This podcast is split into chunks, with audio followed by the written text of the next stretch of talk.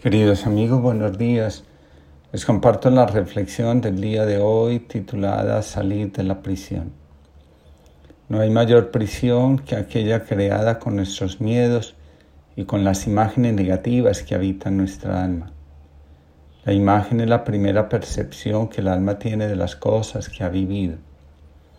Lo percibido se organiza en nuestro interior y genera todo tipo de sensaciones, emociones, pensamientos, sentimientos, actitudes y acciones. Cuando nos quedamos atrapados en las imágenes del dolor, nuestra vida enferma, incluso puede llegar hasta el trastorno. Las imágenes dolorosas o negativas nos impiden vivir plenamente. En la psicología del alma se dice, la persona cuando vive un evento inesperado puede experimentar un fuerte impacto emocional. Esta persona tiene una gran probabilidad de quedarse aferradas a las imágenes más trágicas y terroríficas de aquello por lo que tuvo que pasar. La intensidad y multiplicidad de esas imágenes pueden conducir al alma a la psicosis, a la esquizofrenia o a una depresión profunda. Un detalle curioso, podemos ser portadores de imágenes que en lugar de pertenecernos, les pertenecen a nuestros ancestros. Los inconscientes tienen la capacidad de transmitir información. La, la imagen tiene la capacidad de movilizar nuestro interior. Las imágenes externas son creadas con el material que aportan las imágenes exteriores. Toda obra de arte expresa el mundo interior de quien la creó. Una vez que la obra sale del taller o de la imprenta, tiene vida propia. Es decir, se convertirá en un interlocutor del mundo interno de quienes la observen, de quienes entren en contacto con ella. Así, todo lo que se diga de la obra de arte será la respuesta del mundo interior propio a las preguntas que la obra le hace. Finalmente, nuestra aceptación o reprobación de una obra hablará más de nuestra realidad psíquica que de la obra en sí misma. Por eso, de un hecho existen muchas posibilidades de interpretación y cada una será verdad en el mundo psíquico de quien las profiere. Recordemos, nuestra realidad psíquica es la verdad que hay dentro de nosotros acerca de nuestra vida y de lo que somos. El sufrimiento nos recordará que estamos esforzándonos en cuidar una imagen que no es propia.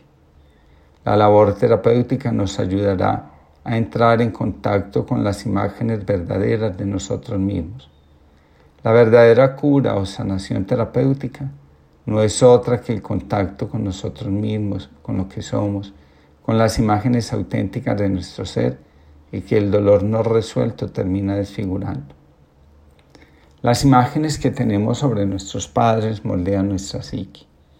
Nuestra personalidad es la respuesta a las percepciones que tenemos en nuestro interior de lo que son o deberían ser las figuras paternas.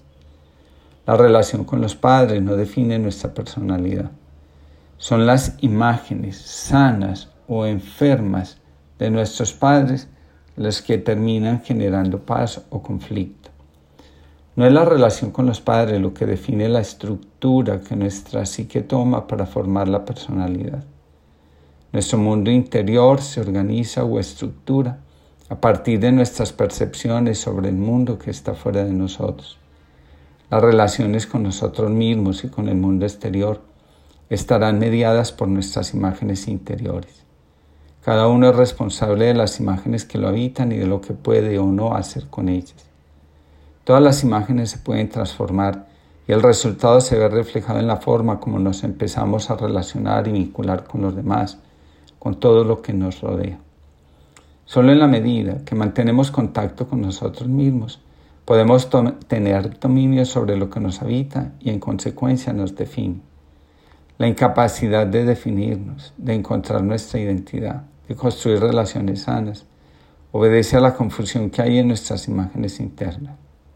Una vez que las imágenes se aclaran, encontramos sentido a lo que somos y a lo que vivimos.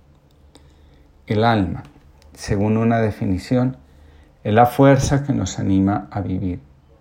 Así, que cuidamos de nuestra alma cuando tomamos la fuerza de cosas que nos animan. En cambio, descuidamos nuestra alma cuando la fuerza la tomamos de fuentes oscuras que producen miedo, ansiedad, angustia, enojo, etc. Para decirlo metafóricamente, existe la posibilidad de beber en aguas tranquilas o en aguas oscuras y turbulentas. Al final, nuestra respuesta a la vida será congruente con el agua y el pan que hemos bebido y comido. De las aguas transparentes y tranquilas podemos tomar compasión, sabiduría, amor, rectitud de corazón, entrega, etc. Si tomamos la vida la fuente de la vida, nuestra vida será abundante.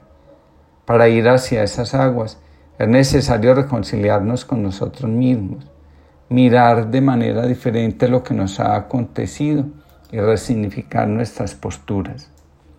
El dolor es ambivalente nos puede llevar a la conexión con Dios o nos puede alejar definitivamente de Él. Nos puede acercar a la verdad sobre nosotros mismos o nos puede confundir de tal manera que nos convertimos en agentes de destrucción y sufrimiento. El dolor que no se significa es la puerta que conduce al alma a su oscuridad. Recordemos que las imágenes tienen la fuerza de lo que ha sido vivido y experimentado anteriormente por nosotros o por otros. Las imágenes hablan a nuestro interior, a las experiencias que nos habitan. Las imágenes nos conectan o nos desconectan interiormente. Ninguna imagen es vacía en sí misma. Son portadoras de luz u oscuridad. La fuerza desde la que vivimos nos permite hacer que una imagen nos conduzca hacia la paz y la armonía o hacia la angustia y el desespero.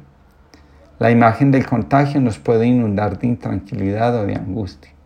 Esa conexión tendrá que ver con las cosas que hemos vivido o han vivido nuestros ancestros. Ante las imágenes nosotros no estamos desprotegidos.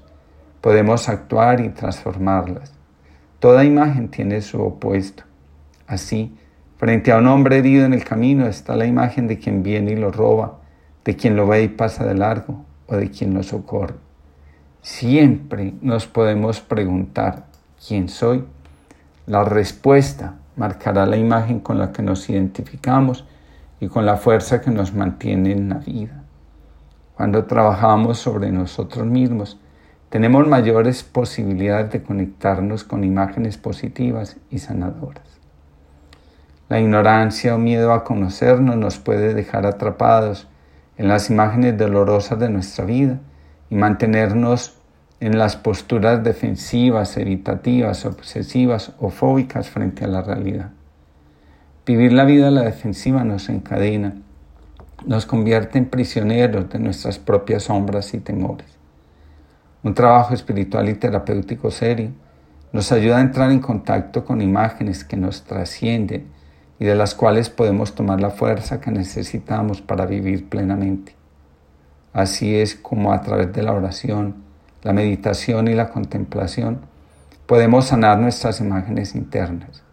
Es más, podemos estar en contacto con imágenes que nos trascienden. En la oración podemos encontrarnos con, con muchas imágenes que nos llenan de vida. Una de ellas puede ser el Señor cuida de nosotros como un pastor cuida de su rebaño. Cuando el lobo nos ataca, el pastor nos defiende hasta con su propia vida. Si resultamos heridos, nos toma sobre sus hombros, nos venda las heridas y cuida de nosotros hasta que nos restablezcamos. De nuevo, nos conduce al encuentro con nuestros hermanos. La confianza que genera esa imagen nos permite mirar lo que hay a nuestro alrededor y sentir que si nos encontramos en grave peligro, podemos confiar en el Señor que nunca defrauda a quienes ponen la vida en sus manos. En la transformación de nuestras imágenes está la boleta de salida de nuestra prisión interior. Que Dios los bendiga y les conceda una linda jornada.